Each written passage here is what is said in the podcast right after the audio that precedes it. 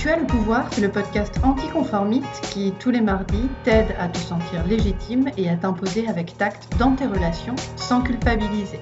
Je suis Sophia Andrea, je suis activiste de la conscience. Je t'apprends à assumer ton identité et à te libérer de tes conditionnements pour obéir à la seule autorité qui vaille, la tienne, et reprendre le pouvoir sur ta vie.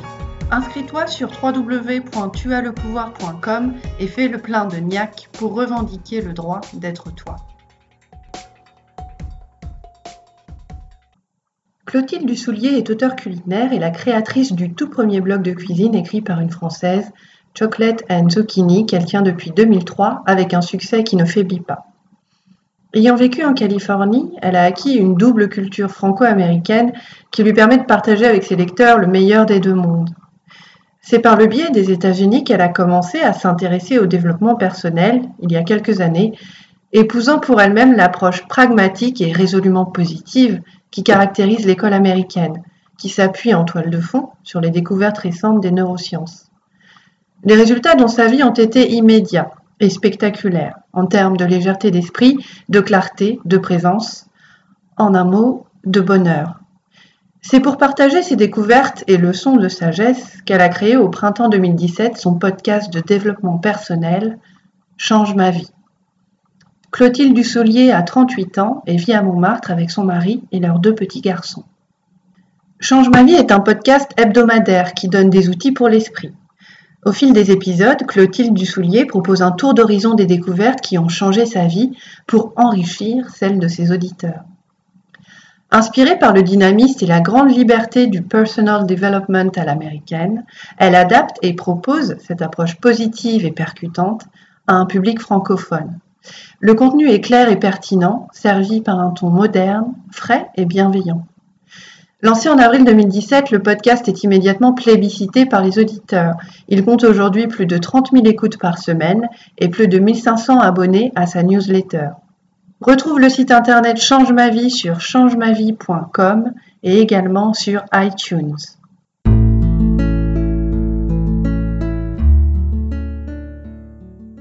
La première fois que j'ai entendu Clotilde, j'ai été immédiatement submergée par la puissante douceur de sa voix, la bienveillance de sa démarche et sa volonté radieuse de partager ce qu'elle sait, ce qu'elle a appris, ce qu'elle a compris, en toute humilité et humanité.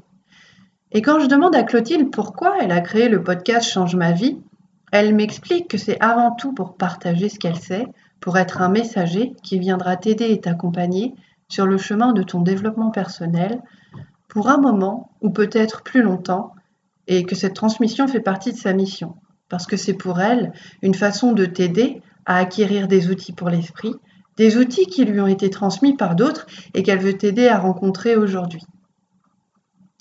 Pour Clotilde, le terme développement personnel a longtemps été associé à une espèce de psychologie bas de gamme et de comptoir, ou alors, à contrario, à une spiritualité déconnectée de sa vie intérieure à elle et de la réalité de son quotidien. Et c'est là la beauté du podcast Change ma vie. Change ma vie est avant tout une boîte à outils salvatrice, un bouquet coloré et doux de solutions concrètes, réalistes et infiniment bienveillantes. Parce que pour Clotilde, ce qui compte, c'est de t'accompagner, de te montrer que toi aussi, tu peux commencer à vivre mieux en cet instant présent. Partie numéro 1. Immunise-toi contre le malheur. Quand je demande à Clotilde quel est son épisode préféré du podcast Change ma vie, elle répond C'est dur de choisir, ce sont tous mes bébés. Et pour Clotilde, les cinq premiers épisodes du podcast Change ma vie constituent le socle de son travail, sa base de départ. Et si toi, tu devais écouter un seul épisode de Change ma vie, Clotilde te conseillerait l'épisode numéro 8, intitulé L'indépendance émotionnelle. C'est son épisode préféré parce qu'il a été très largement plébiscité par ses auditeurs et parce que pour Clotilde, le fait de comprendre qu'elle pouvait avoir le contrôle de ses émotions lui a permis d'apprendre progressivement à cesser de faire l'éponge émotionnelle et de reprendre le pouvoir. Comprendre que tu es responsable de tes émotions, c'est comprendre que tu as la possibilité de te sentir bien à n'importe quel moment, qu'il y a toujours une solution, que tu peux toi toujours faire quelque chose pour te sentir mieux, que ce soit manger un croissant ou boire un chocolat chaud à la cannelle. Prendre le contrôle de tes émotions, c'est apprendre petit à petit, pas après pas et jour après jour, à construire ton immunité contre le malheur pour pouvoir le regarder, l'accueillir et donc le traverser. Clotilde compare l'indépendance émotionnelle à l'indépendance financière. Tu n'attends pas que ton voisin de palier paye ton loyer ou tes factures. Tu n'espères pas que ta cousine ira au supermarché faire les courses à ta place. C'est la même chose pour tes émotions et pour tes relations avec les autres. Tu es le centre, tu as le contrôle, les autres sont leur propre centre. L'indépendance émotionnelle consiste à lever la pression que tu mets habituellement sur les autres pour qu'ils te rendent heureuse, à cesser de leur demander de te rendre heureuse à tout prix. Tu reprends ta liberté et les autres reprennent la leur.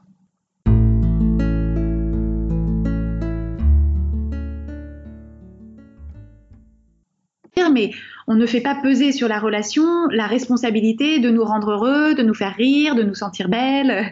On, leur dit voilà, vous, vous êtes là pour que je vous aime, vous êtes là parce que euh, voilà, vous êtes là pour que je vous aime, et le reste, je, m'en occupe.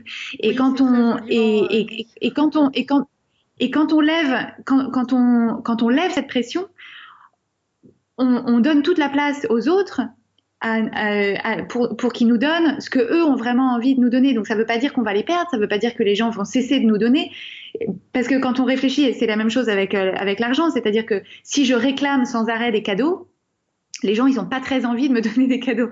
Alors que alors que si je ne demande rien, et bien là, je donne toute la place aux gens d'avoir une bonne idée de cadeau qui euh, correspond à l'idée que eux se font de ce qui va me faire plaisir, ce qui va, qui va dire quelque chose d'eux et qui va du coup me surprendre et me, et me, et me remplir de délices à l'idée qu'ils ont pensé à moi sans que je réclame. Oui, c'est ça. Ce que, ce que j'aime beaucoup dans, ce que tu es en train de dire, c'est aussi cette idée de d'arrêter de mettre les gens sur un piédestal et d'être euh, euh, dans une forme d'idéalisation, tu sais, où on va tellement en attendre parce qu'on pense qu'ils ont, enfin, on leur accorde trop de pouvoir, comme tu disais, qu'on est toujours déçu forcément. Et on a toujours cette impression que le rapport avec les autres est compliqué ou qu'il doit être euh, difficile ou dans la comparaison, dans le jugement, etc. Et le fait justement d'avoir compris ce dont tu viens de parler, ça permet aussi de laisser à l'autre la liberté d'être lui-même comme il est et de se relier à cette humanité euh, qu'il est et qu'il a, parce qu'on sait déjà se relier euh, à la sienne. C'est ça, c'est ça. Et comme il y a toujours un effet de miroir entre euh, ce qu'on pense des autres et ce qu'on pense de nous, et puis notre rapport avec les autres et notre rapport avec nous-mêmes, à partir du moment où on laisse, où, vraiment dans notre tête, on, on laisse aux autres la liberté et l'espace d'être eux-mêmes, ça va de pair avec se laisser à soi-même la liberté et l'espace d'être euh, nous-mêmes et de pas exiger de nous-mêmes des choses sans arrêt, de pas être sans arrêt déçu de soi. Enfin, c'est parce que parce que généralement ça.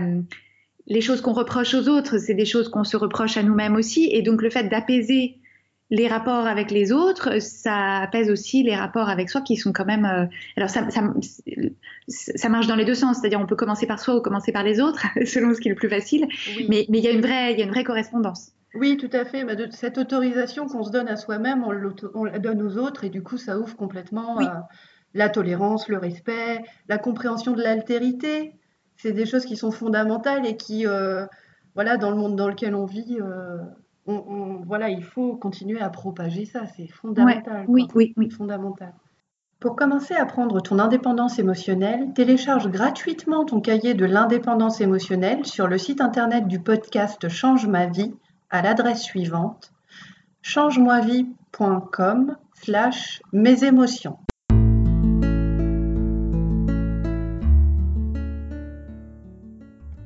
Partie 2.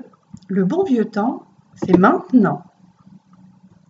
Une des plus grandes illusions consiste à croire que le bonheur, c'est pour demain, et qu'une fois que tu l'auras attrapé, ton bonheur sera fixe, immuable, et qu'il peut se préserver pour toujours un peu comme si tu le mettais sous une cloche de verre. Mais le bonheur est à l'image de la vie, toujours en mouvement. Le bonheur n'est pas figé ni figeable.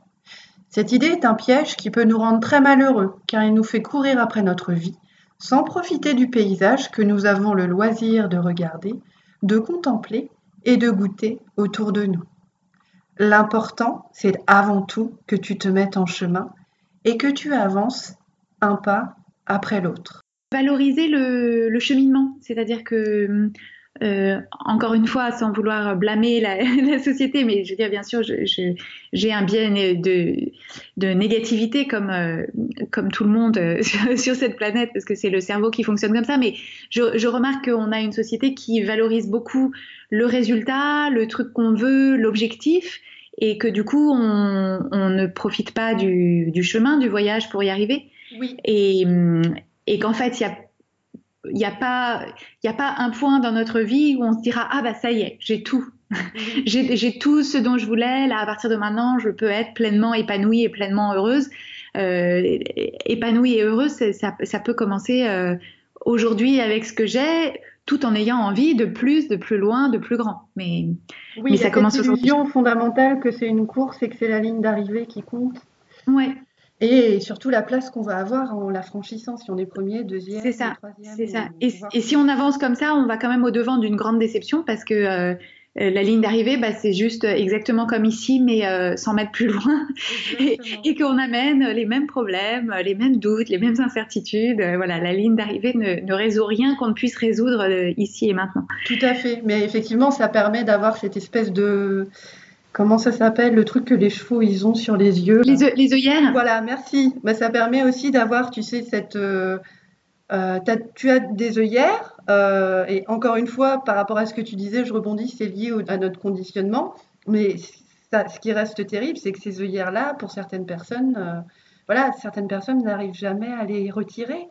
Et du coup, on reste dans cette espèce de couloir, comme ça voilà, où on va courir après quelque chose qui, en fait, euh, et même pour ceux qui, entre guillemets, ont réussi à obtenir ces choses auxquelles on est censé aspirer, est-ce que le bonheur, c'est ça? Et est-ce que ces personnes-là disent qu'elles sont plus heureuses pour autant? Ça, c'est aussi une autre question. Oui.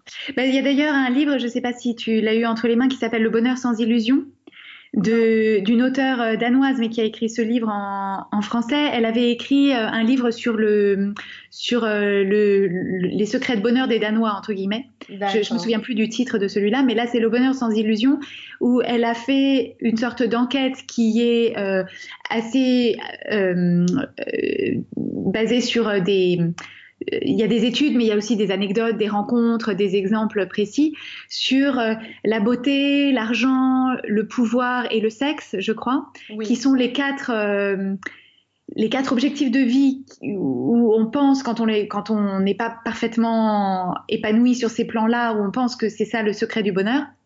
Et donc, aller aller voir des gens qui sont très beaux, qui ont beaucoup de pouvoir, qui ont beaucoup d'argent, qui ont beaucoup de succès, et voir est-ce que ces gens-là sont effectivement heureux. Et donc, euh, des démasquer un petit peu l'illusion de ces bonheurs-là et du fait qu'on peut être euh, la femme la plus belle du monde et être quand même euh, euh, affreusement malheureuse et, avoir encore plein de problèmes. donc, et donc c'est une invitation à se dire je vais cesser de courir après, euh, alors la beauté, c'est une chose, mais ça peut être la minceur, ça peut être la réussite euh, euh, professionnelle et se dire voilà, c'est c'est pas là qu'est c'est pas là qu'est la solution. C'est un bouquin qui est, que, que je que je recommande, qui est qui est en plus de bien bien écrit et bien rythmé.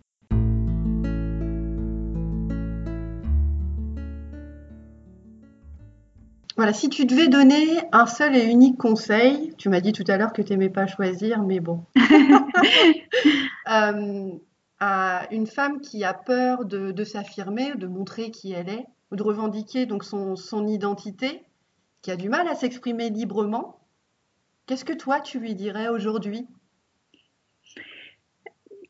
Alors, moi, ce que, ce que je ce que je conseille aux personnes qui ont l'impression de ne pas réussir à s'autoriser à, voilà, à, dire ce qu'elles pensent, à être ce qu'elles sont. Cette, peur de s'affirmer, je pense que la, première chose à faire, c'est d'aller jusqu'au bout de cette peur. C'est-à-dire que euh, souvent, quand on a peur de quelque chose, on se dit non mais j'ai peur et on va pas jusqu'au, on, fuit la peur au lieu d'aller au devant de la peur et d'essayer de vraiment comprendre quelle est, la pensée qui se cache derrière, cette peur? Quelle est la pensée qui génère de la peur? Est-ce que c'est euh, les gens vont cesser de m'aimer? Est-ce que c'est les gens vont me trouver chiante ou arrogante ou pénible ou difficile? Quelle est, est la,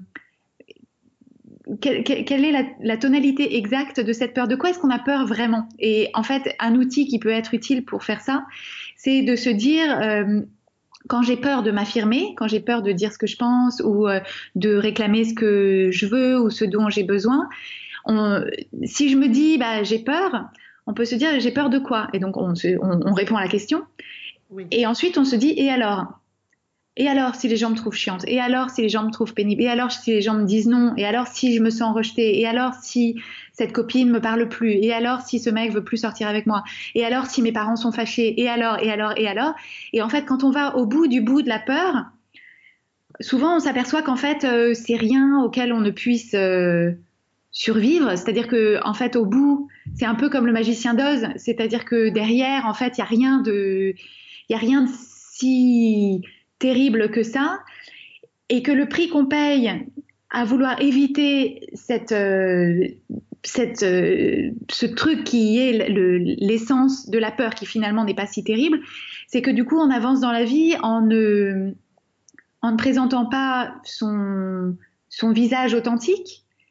Et que du coup, ce que les gens pensent de nous, même si les gens pensent qu'on est très sympathique et que euh, on est gentil et qu'on est agréable et qu'on est poli, si en fait on s'est déguisé pour avoir cette opinion-là, en fait, ça, ça, ça ne nous nourrit pas parce que c'est pas une appréciation qui correspond à, qui on est vraiment. Oui. Donc en fait, on échange euh, un risque qui n'est pas un si grand risque. Euh, enfin, on, évite ce risque qui n'est pas si terrible que ça contre une espèce de masque qu'on porte à longueur de journée et où du coup on n'a on pas de relation authentique et de rapport authentique avec les gens. C'est-à-dire que si on se fait aimer pour quelque chose qui n'est pas notre vrai nous, euh, bah on se sent quand même assez seul. Oui, tout à fait. Puis on s'invalide en permanence, quoi, soi-même. C'est assez. Euh, Donc voilà, aller, aller, au, aller, aller au bout de la peur et comprendre exactement quelle est la nature de cette peur De quoi on a vraiment, vraiment, vraiment peur Et alors, et alors, et alors Et donc, et donc, et si ça se passait vraiment Et qu'est-ce que ça serait Et est-ce que ce serait si terrible que ça? Oui. Euh, je, pense que c'est un bon exercice d'exploration de soi quand, euh, quand, quand, on est dans, dans cette peur de s'affirmer. Oui, ça permet vraiment de, comment dire, décatastrophiser euh, voilà, tout, tout ce qu'on peut. les scénarios, hein, comme les films, dans les films américains, les scénarios catastrophes qu'on peut se, se, créer pour justement euh, et qui nous empêche de nous exprimer. D'autant que le plus souvent, euh, quand les, choses dont on a peur, en fait, c'est euh, viennent, viennent du fait qu'on pense qu'il y a certaines situations, certaines émotions qu'on ne sera pas équipé pour, pour, pour recevoir et accueillir. C'est-à-dire, par exemple, si c'est la, la, peur d'être rejeté, euh, c'est parce qu'on a fondamentalement l'impression que si on est rejeté, on va mourir. Oui. Et, ça, c'est une peur, euh, c'est une peur ancestrale d'être rejeté de la tribu et euh, jeté hors de la hors de la caverne. Donc c'est complètement compréhensible. Mais c'est bien du coup de se dire, bah, si j'étais effectivement rejeté de par exemple mon groupe d'amis, bah, je trouverais d'autres amis. Et si je suis rejetée par euh, même mon mari, eh ben je prends mes enfants sous le bras et puis euh, je continuerai à vivre. Et voilà, cette idée qu'en réalité, le pire qui puisse nous arriver, c'est des émotions, des émotions qui sont peut-être euh, pénibles et désagréables et qu'on souhaiterait éviter, mais à quel prix? Exactement. Voilà, quel est le prix à payer par rapport à ça? Pour, pour éviter des émotions qu'on est parfaitement équipé pour, euh, pour accueillir, c'est-à-dire que la honte ne tue pas, le rejet ne tue pas, euh, euh, voilà, l'impression, le, la colère des autres, ne, enfin, sauf évidemment violence physique, mais le fait que quelqu'un m'en veuille, bah, ça me tue pas. C'est la culpabilité ne tue pas. C'est voilà.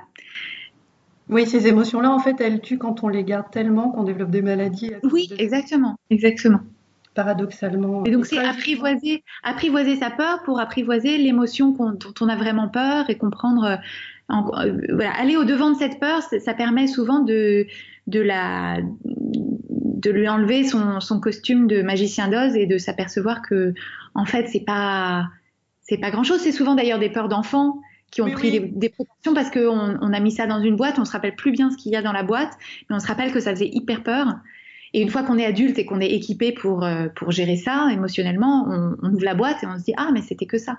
Oui, oui, la peur est un sacré. Euh, c'est un prestidigitateur en fait. Hein. Quand on commence à la regarder, en fait, on se rend compte que il y a beaucoup de flancs autour, beaucoup de paillettes, beaucoup de.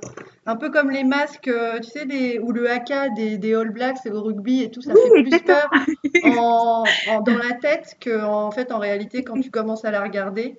Une fois que tu as passé cette étape-là, hein, qui est quand même. Euh, tu te dis, mais.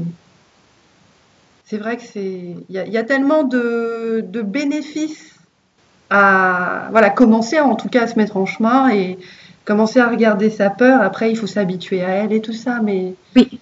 une fois qu'on a commencé, ça peut caler euh, dans le meilleur, euh, la meilleure direction par rapport à soi-même, puis à, à, sa vie, à soi et à son quotidien.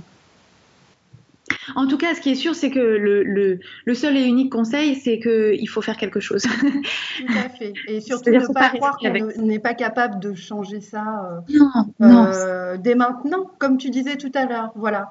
Parce qu'il y a aussi une fausse idée, tu sais, que le bouquin en plus, ça va m'aider, le podcast en plus, ça va m'aider, parce qu'en fait, on reste dans cette idée euh, qui est liée à notre conditionnement, que ça va être à l'extérieur. Il me manque un truc, ouais. et tant que je l'ai pas, je peux pas. Oui, oui, oui, et que ça va venir de l'extérieur, alors que non, les, réponses, elles sont à l'intérieur. Tu as le pouvoir, c'est le podcast anticonformiste qui, tous les mardis, t'aide à te sentir légitime et à t'imposer avec tact dans tes relations sans culpabiliser. Je suis Sophia Andrea, je suis activiste de la conscience. Je t'apprends à assumer ton identité et à te libérer de tes conditionnements pour obéir à la seule autorité qui vaille, la tienne, et reprendre le pouvoir sur ta vie. Inscris-toi sur www.tuaslepouvoir.com et fais le plein de niac pour revendiquer le droit d'être toi.